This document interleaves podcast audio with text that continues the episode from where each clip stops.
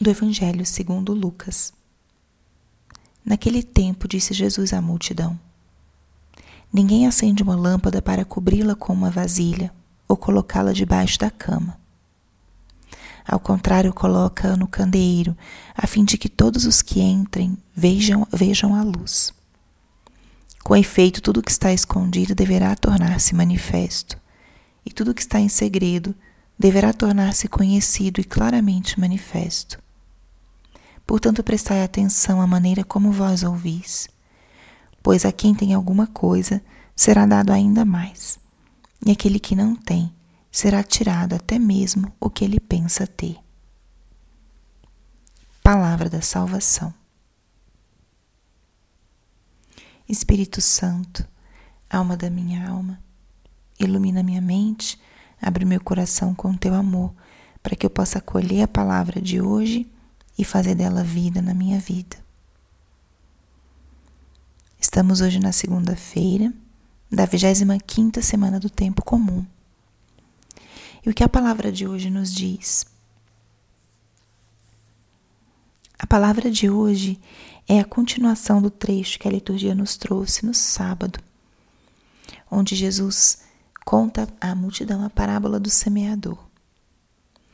E enquanto conta a parábola e explica a parábola aos seus apóstolos, ele fala dessa realidade de manifestar as verdades do reino, os mistérios do reino, aos seus apóstolos, mas não a todos.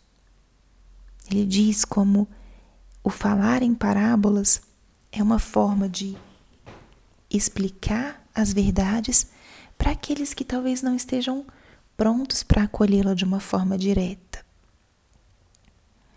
E se a gente hoje acolhe essa palavra que acabamos de escutar, relacionando-a com a força da palavra de Deus. É uma forma da gente continuar penetrando na linguagem de Deus conosco. Tem um salmo que diz: Sua palavra é luz para os meus passos. A palavra é considerada essa luz na nossa vida. E ela realmente ilumina as nossas decisões, os nossos pensamentos, os nossos critérios. E sob essa ótica podemos olhar para esse evangelho de hoje. Se a palavra é a nossa luz, olha como podemos compreender.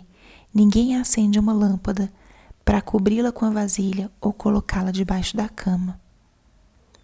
A luz da palavra de Deus não está feita para ficar escondida, mas sim para ser colocada num lugar de destaque.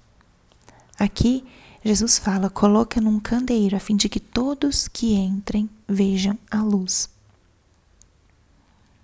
Se pensamos nisso como a palavra, ela está feita para ser colocada num lugar onde ela possa iluminar muitas pessoas. Que todos os que entram vejam a luz. E a palavra, a gente já refletiu nisso em outros momentos, ela tem uma força em si mesma. Nós a anunciamos, mas a força do anúncio não está tanto naquilo que nós dizemos, mas na força que a própria palavra tem. Tanto que na parábola anterior, ela é comparada a uma semente.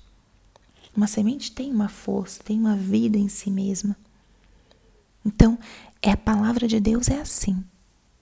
E por isso Jesus diz: tudo o que está escondido tornar-se-á manifesto, e o que está em segredo tornar-se-á conhecido. A força que essa palavra tem vai fazer com que as verdades vão se manifestando pouco a pouco ao longo do tempo que essa verdade que traz, que vem com a palavra de Deus, vá se tornando conhecida. E esse conhecer, esse adentrar na palavra, é uma graça de Deus. É uma graça imensa. Muitas vezes achamos que o compreender a palavra, adentrar, é um fruto do nosso esforço. O que nós temos, o que está nas nossas mãos, sim, é a gente se expor à palavra, a gente escutar, a gente ler. Mas essa graça de captar os mistérios é uma graça do Espírito Santo. Por isso Jesus fala: a quem tem alguma coisa será dado ainda mais, e aquele que não tem será tirado o que pensa ter. Quem tem será dado ainda mais.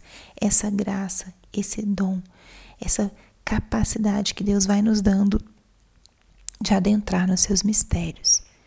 Então, acolhamos essa palavra de hoje como um grande convite a deixarmos que a palavra de Deus ilumine a muitos. Nossa tarefa nesse dia de hoje, nessa semana e ainda no que falta desse mês da Bíblia é colocar a palavra de Deus em evidência, não escondê-la embaixo da cama.